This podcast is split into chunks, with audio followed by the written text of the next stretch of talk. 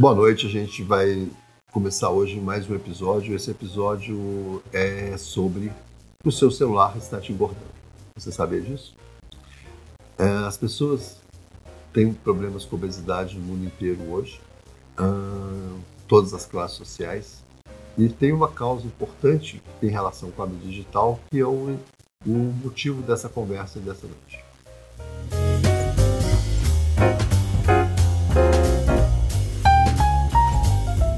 Todos os países do mundo têm sofrido, de uma certa forma, alguns mais, outros menos, com uma epidemia de alterações endocrinológicas que levam à obesidade.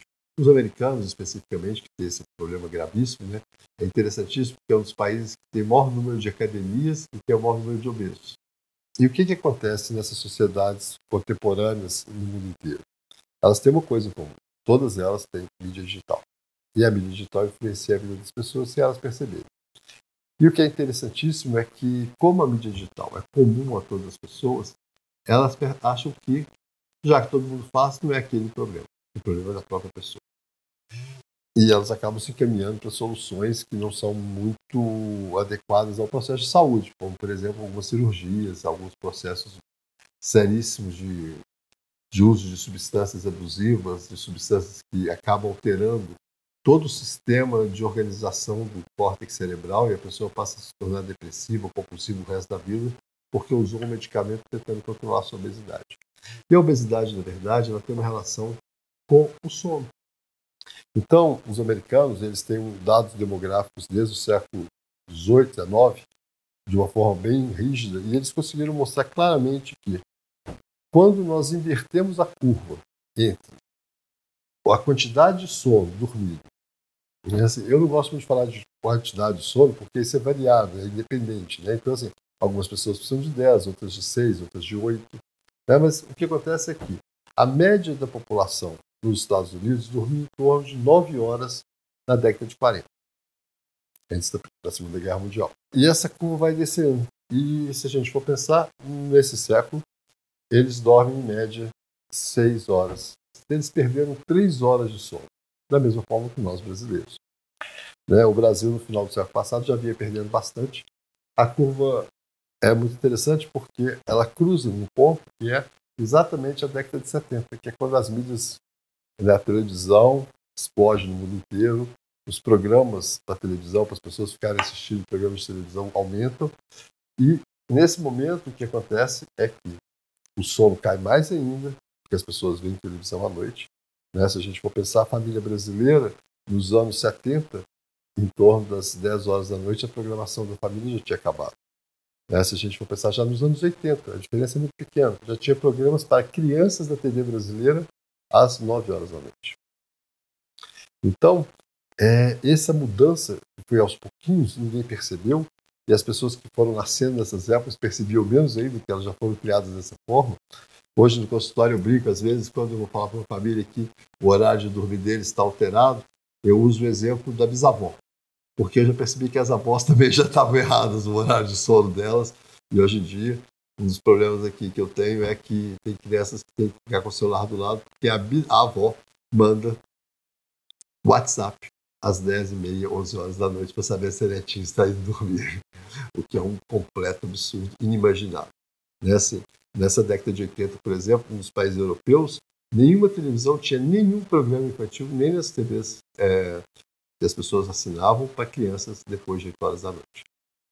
É, hoje não posso falar disso, porque eu não, não acompanho as minhas sobrinhas pequenininhas como eu via mais tempo, mas eu, é, isso era muito nítido. A gente chegava, a televisão acabava, aparecia um finalzinho e acabava. Nós, brasileiros, tínhamos um, um, uma propaganda de cobertores Paraíba, que eu sempre pergunto para as pessoas, que é as pessoas da minha idade, por exemplo, que viram isso. Eu pergunto, que horas que passava? Oito horas. Não, era sete horas. Então, na década de 70, a TV brasileira também já ensinava para os pais que depois das sete não era hora de criança da televisão. E logo depois, 15, 20 anos depois, tinha um programa infantil que durou 20 anos, que era uma novela infantil, que acabava às nove e meia, dez horas da noite. Então, assim, essa mudança provocou uma alteração radical na qualidade do sono, na quantidade do sono. A gente vai conversar disso hoje. Aí, voltando aos americanos, é, esse ano saiu um artigo bastante contundente e consistente no, no Jornal de Medicina dos Estados Unidos que mostra que a exposição à luz artificial, seja do seu celular, seja da luzinha que você deixa acesa no seu quarto porque você tem medo de dormir no escuro, seja do seu computador ou da TV que você dormiu para ter sono. As pessoas têm muito esse velho hábito de, ah, não, sem televisão eu não consigo dormir. Essa presença aumenta o ganho de peso. As mulheres, as 68 mil mulheres que foram avaliadas, a relação era muito simples. Se tinha a presença dessa luz depois de 9 horas da noite, o que acontecia? Um ganho de 5 quilos. E mais, se isso persistia, os ganhos eram exponenciais e a segunda ganho era de mais de 15% de massa corporal em cima desse ciclo. E assim vai indo. Então, se a gente for pensar, é exponencial o crescimento e a gente vai pensar nessas obesidades absurdas que a gente vê hoje. Né? Assim, eu tenho pacientes de 15, 16 anos com 160 quilos, 120 quilos, e são sempre pacientes que tem o hábito de games, tem o hábito. Os games até é muito grave. Tem alguns games, por exemplo, que os meninos jogam muito à noite, porque jogam em grupo. Esses games eu já olho para os meninos e falo, assim, é jogador de tal game, porque esse game engorda mais do que o outro, porque o padrão daquele grupo é de mais tempo de tela e mais tempo durante a noite. Então, a grande questão para a gente pensar em como controlar o peso é pensar na hora que você vai dormir. Por quê? Por exemplo, outro dia eu estava conversando com uma pessoa que tem um problema gravíssimo de obesidade, tomou vários remédios para dormir, para emagrecer, e o hábito dela, ela não consegue dormir sem assistir um programa de culinária que passa em série todos os dias, entendeu? Assim, e ela não pode perder nenhum episódio. É, imagina depois desse episódio que ela vê aquele tanto de comida que ela gostaria de estar fazendo, ou comendo, aonde que ela vai? Ela vai para a cama ou ela vai comer mais um pouquinho no horário que não deveria estar comendo?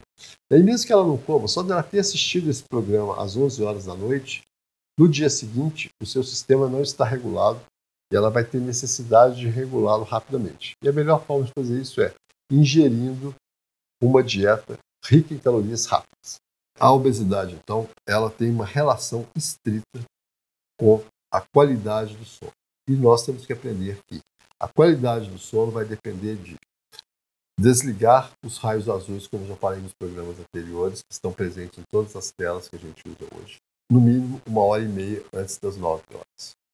Então, por exemplo, um hábito que eu tinha na minha adolescência, que era assistir televisão jantando às oito, ver a novela, esse é um hábito, tudo bem que a televisão ficava longe, não é igual o celular que fica grudado e emite muito mais. É assim, a, a capacidade inibitória de um celular no sistema que organiza o nosso sono é muito maior do que uma tela distante, mas os dois têm efeitos. A luz branca dentro de casa também, por exemplo, hoje eu estava conversando com uma, promotora e brinquei com ela da luz. Ela falou assim: Nossa, mas eu detesto essa luz amarela. Será que vou ter que pôr isso em casa? Falei assim: Olha, a luz amarela é uma luz perfeita para a gente iniciar o nosso sono. Sempre que a gente utiliza luz branca dentro dos nossos quartos, dentro da nossa casa, a gente está adiando também o sono. Então, ah, várias pequenas variáveis levam que hoje a gente tem uma qualidade de sono muito ruim. Fora a quantidade de ruído que tem nos nossos espaços urbanos e da própria luz da cidade. As cidades brasileiras, a maioria delas são iluminadas com luz branca também. Né? Hoje em dia, por exemplo, perto do meu prédio tem um poste de propaganda de uma banca de jornal que emite uma luz fortíssima, branca. Então, a gente tem que começar a cuidar melhor do nosso sono, porque a gente está cuidando da nossa saúde, como a gente vai discutir isso várias vezes. Então, esse estudo do América mostra exatamente isso, que a, o diâmetro abdominal aumenta quanto mais luz você se expõe à noite e depois de um tempo isso vai aumentando proporcionalmente. Então, esse ganho de peso, né, às vezes eu vejo pessoas que falam assim, nossa, eu malho tanto, eu corro tanto eu não consigo perder o peso. Mas que horas que ela malha? Ela corre que horas? Às 10 da noite? Aonde ela corre? Na academia, com aquele tanto de luz? Então, uh, nós perdemos a ideia de que o, nosso, que o sono é importante para o nosso desenvolvimento. Ele passou a ser vendido e vendido de uma forma muito absurda, porque você vende o seu sono, em compensação você tem que comprar centenas de outros produtos. Você gasta muito mais a sua saúde, você tem muito mais abstenção do trabalho, você tem muito mais problemas de compulsão. E aí nós vamos entrar na segunda parte, que é a mídia digital. O celular, ele provoca uh, uma dependência, que agora tem um artigo que a gente vai falar dele várias vezes, que é muito importante. É, nesse artigo, o que a gente tem? O cara conseguiu criar um modelo para entender como você está dependendo do seu celular. E o modelo é muito simples. É um, um trabalho muito bacana, muito bem, muito consistente. Ele mostra muito simples, que é o seguinte: se o seu celular está sempre na sua mão, ou então em cima da mesa, é um sinal de que você tem uma dependência grande. Se ele fica na sua bolsa, se você está no seu bolso, você vai lá, se ele não tem notificação em tela, né, que, ou alguma coisa que te chame a atenção, você está menos dependente, mas você ainda está próximo. Agora, se você consegue ficar distante dele e buscá-lo quando você quer utilizá-lo, você consegue ter um efeito bem menor. É lógico que à noite não. Estou falando isso durante o seu dia de trabalho. Então, esse efeito altera várias capacidades de memória, que eu vou discutir isso quando a gente estiver falando sobre as crianças, sobre a memória de trabalho, a capacidade de se organizar, que fica muito alterada para as pessoas que têm o celular sempre na mão. Mas nesse, nessa, hoje eu quero discutir um ponto importantíssimo que é a presença do celular muito próximo leva a que você se torne mais impulsivo. Então você sabe que você não devia comer aquele chocolate, você sabe que não devia comer chocolate, você olha para o chocolate e fala assim, não, eu não vou comer chocolate, eu conversei com o meu nutricionista, não vou comer chocolate, eu sei que eu engordei muito ano passado de tanto chocolate que eu comi, mas você não resiste ao celular. E a culpa não é sua, é que seu sistema de compulsão foi alterado pela sua, pelo uso constante do celular e pela proximidade dele. Porque com ele você aprendeu a querer recompensas rápidas. Então não tem por que não arriscar um pouquinho ele. Então, os comportamentos de risco aumentam quanto mais você utiliza do celular. Eu estou falando do celular porque a maioria das. a grande tendência hoje, por exemplo, dos games, né, de toda a mídia digital, de todas as grandes empresas, é de utilizar o celular. Essa coisa que hoje em dia parece que faz parte da gente, mas que foi uma coisa que foi criada muito recentemente. O efeito é muito nítido na sociedade, a partir de 2007, quando a rede se expande no mundo inteiro, e o efeito a cada geração é maior e a cada ano que passa com a gente também é maior, porque é somatório, da mesma forma que a obesidade. E dentro das empresas tem algumas que não são tão uh, amigas quanto elas falam. Então, por exemplo, hoje tem vários estudos mostrando que o Facebook e o Instagram, eles especificamente eles têm uma capacidade de induzir o aumento de impulsividade da pessoa. Então, basta você ficar mais de 200 horas no Facebook ou no Instagram, somatório, é que você começa a alterar o seu sistema de não querer esperar as coisas. Por isso quer dizer que você aumenta a sua possibilidade. Para essas empresas é fantástico, porque todos os clientes dela, então para quem ela vendeu o seu nome, os seus, os seus interesses, eles vão ganhar dinheiro, porque eles sabem que você é uma pessoa que compra isso, que compra aquilo, e nessa hora você vai comprar mais. Então elas vão dirigir para você uma série de produtos que você não compraria se tivesse tempo, raciocinasse, mas impulsivamente você compra porque aquele chapinha para melhorar sua barba é essencial para você aparecer na próxima festa você gasta o dinheiro numa coisa que você vai usar uma vez. Ou então, como um caso que eu, um moço que eu conheço que tem uma mídia de, que trabalha com mídia, ele vendeu mais de 20 mil reais em paninhos para tirar areia dos móveis e dos panos. Né? Isso no Brasil inteiro. Então, só para vocês terem ideia de como que pessoas começam a mudar o que elas gostariam exatamente porque elas estão mais compulsivas. E quem alterou essa, o sistema de compulsão de recompensa dela? Não foi o game do filho, não. Não foi o que ela fez. Foi só de ter entrado várias vezes, mais de 200 horas, num mecanismo de mídia, de mídia social. Dá para encontrar a mãe, para encontrar a avó, para a tia, sei lá, para fazer negócios, mas ela estava usando aquele aparato. E quando usa aquele aparato, ele vai alterar o seu sistema de recompensa.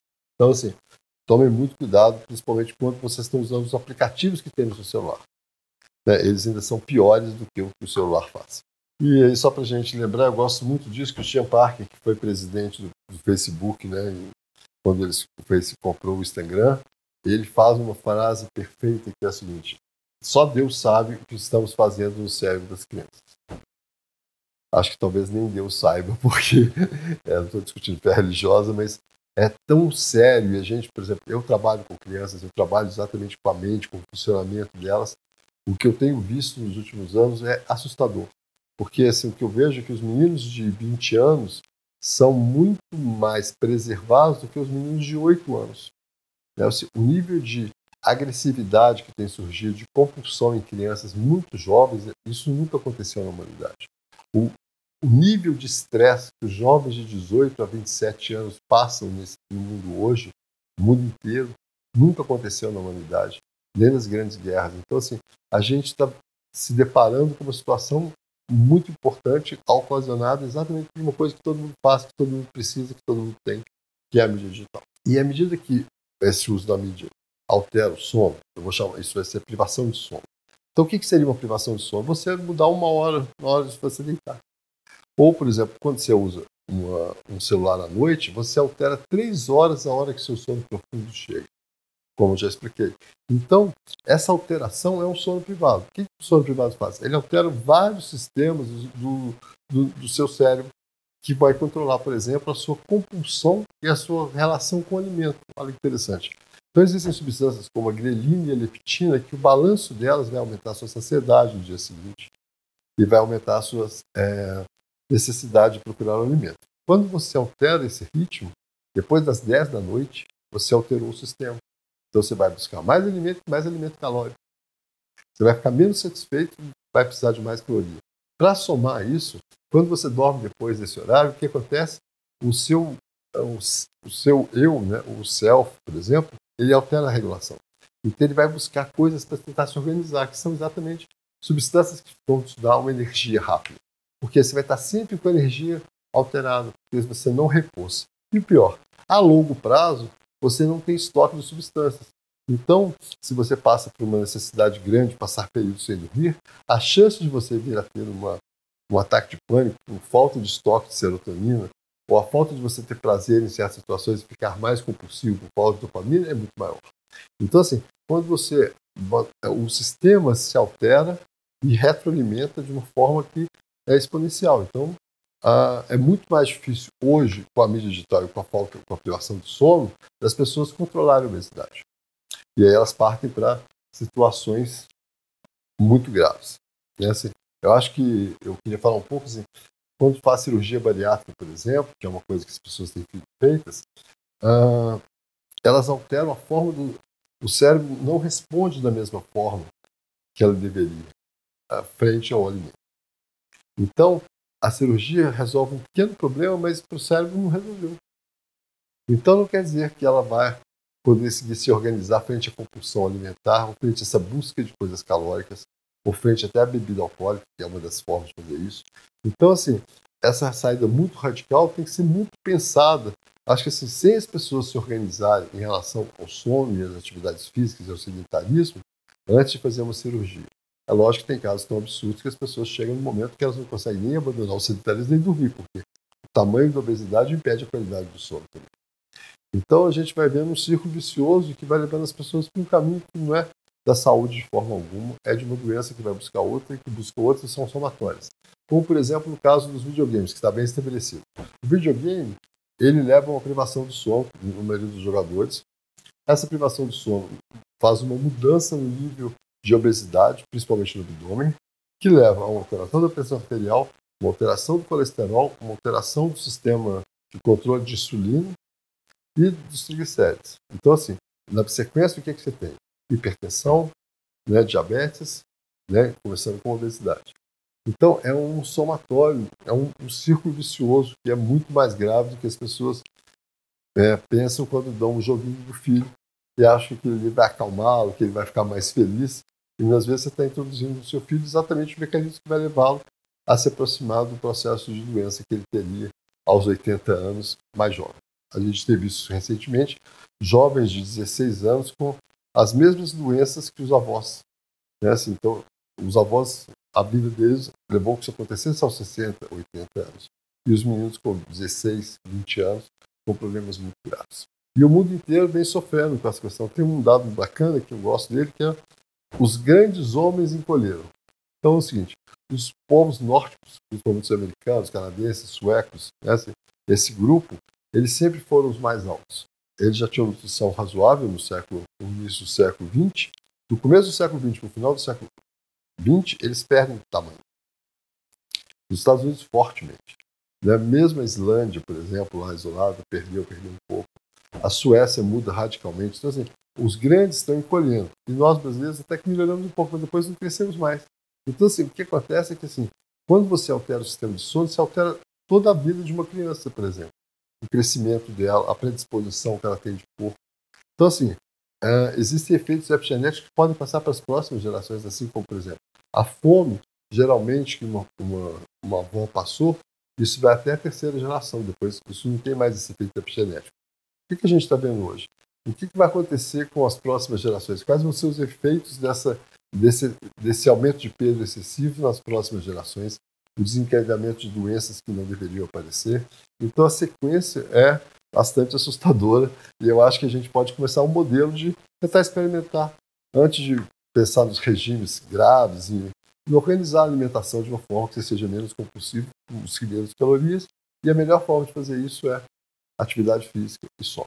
Então, só para a gente terminar, só para vocês terem uma ideia, assim, de 2002, né, para mim tem pouco tempo, mas para os jovens que nasceram lá e estão aqui me escutando, é, tem muito tempo isso. É, o uso de computadores celulares muda assim de uma média de, duas horas ou mais, né, só no começo, ele passa hoje para isso passa exponencialmente para 75% do tempo as pessoas usam mais que isso as pessoas se expõem facilmente a uma mídia muito mais tempo do que se expõe há pouco tempo atrás. O que eu estou falando, gente, é de 2002, 2007 para cá, não é uma coisa tão antiga, entendeu? Assim, é, é muito recente e, e, é exponencial. Então, assim, as pessoas têm que tomar, um, as, acho que as famílias, as pessoas, acho que principalmente os jovens, né, as meninas, uh, geralmente as meninas com mais problemas de obesidade têm as alterações hormonais, mas têm um consumo excessivo de mídia digital que leva a essa história. E à medida que aumenta o consumo excessivo, diminui, a mídia digital diminui em todas as pessoas o sono e a capacidade de atividade física. Isso é, todos os estudos mostram claramente isso. Então, assim, é, é inevitável. Então, assim, a obesidade é consequência óbvia. Né? Assim, você alterou seu sistema endócrino, você alterou seu sistema de, de recompensa, você alterou seu sistema de atividade. Né? E o que, que vem depois? Coisas muito mais sérias. Então, assim, se a gente começa a pensar que, antes de pensar no que você come, o que, o que você decide comer depende do que, que você dormiu. Isso é importantíssimo. Porque, assim, a sua necessidade de buscar um pãozinho de manhã cedo vai ser muito menor se você estiver dormindo cedo. Você vai poder comer uma outra coisa que seja menos energética. Mas automaticamente o cérebro da gente sempre busca. Eu brinco que eu passei um período em que eu estava bem acima do peso e eu fui numa loja de produtos diet e automaticamente eu saí de lá com limão cristalizado, que era a única coisa que não era, que era mais calórica que tinha naquele espaço. Então, assim, você altera seu sistema sem perceber. E você vai automaticamente, né? Assim, você passa a consumir mais chocolate, mais doce, mais coisas. E se você organiza principalmente a qualidade do seu sono e a hora de estar dormindo, provavelmente isso já diminui, certo? Então, assim, eu acho que antes das pessoas pensarem em sair das a primeira coisa é pensar isso. Eu tenho visto muitos pacientes meus fazendo regimes com pessoas sérias e eu vejo, como nós médicos muitas vezes também estamos na mídia digital há muito tempo, a gente não percebe. Da mesma forma que os pais que usam muito não percebem que os filhos usam muito. Então a gente às vezes também está dentro do mesmo grupo de risco. E sair fora para poder repensar uma série de coisas, por exemplo, essa história é muito interessante assim. Vamos ver como que os nossos bisavós Vamos ver a foto deles, vamos ver o tamanho deles, vamos ver o tamanho da obesidade deles em relação à dos nossos avós, dos nossos pais. Né? Assim, é nítida a diferença e não é no nosso país. É lógico que a fome foi uma coisa importantíssima e só recentemente a gente resolveu uma parte desse problema, mas é, a gente teve um ganho de é, alimentos proteicos muito grande nos últimos, desde a década de 60, 70, 70 e a partir desse século, então mais ainda. Então, assim, em termos de população geral do país, e a gente não está vendo isso repercutir no tamanho do crescimento das pessoas. E a gente está vendo um aumento de obesidade, que quer dizer aumento de ingestão de proteínas e assim, de ingestão de calorias. Então, essas relações, eu acho que está na hora de todo mundo parar e repensar. Antes de fazer o seu próximo regime neandertal, de carne, sei lá, sempre aparece um regime novo que é para tentar resolver essa compulsão, mas na verdade a compulsão está na qualidade do seu sono que se você estiver vendo meu vídeo depois das 10 da noite, é você ficar preocupado. Tudo bem que já viu. Da próxima vez você pensa duas vezes. É aos pouquinhos que a gente pode mudar isso, mas é possível modificar desde que você entenda e perceba no seu dia a dia os efeitos de não ter uma boa noite só. Gente, agora eu vou despedir. Hum, eu acho que eu estou desejando uma boa noite de sono para vocês. Assim, acho que assim não é uma coisa do dia para a noite, não é uma é uma coisa de mudar os hábitos aos pouquinhos para poder fazer isso. Mas a mais, coisa mais fácil que tem é desligar a mídia digital quando chega em casa à noite. e está tanto a televisão quanto o celular, são os nossos hábitos. E o Brasil então, é um país muito exposto, porque os nossos pais nos ensinaram a ter televisão, todo mundo via televisão, e quem não tinha televisão morria de vontade de ter uma. Então, é, e talvez ninguém ganhou muita coisa com isso, a não ser mais doenças e uma qualidade de vida pior. Obrigado.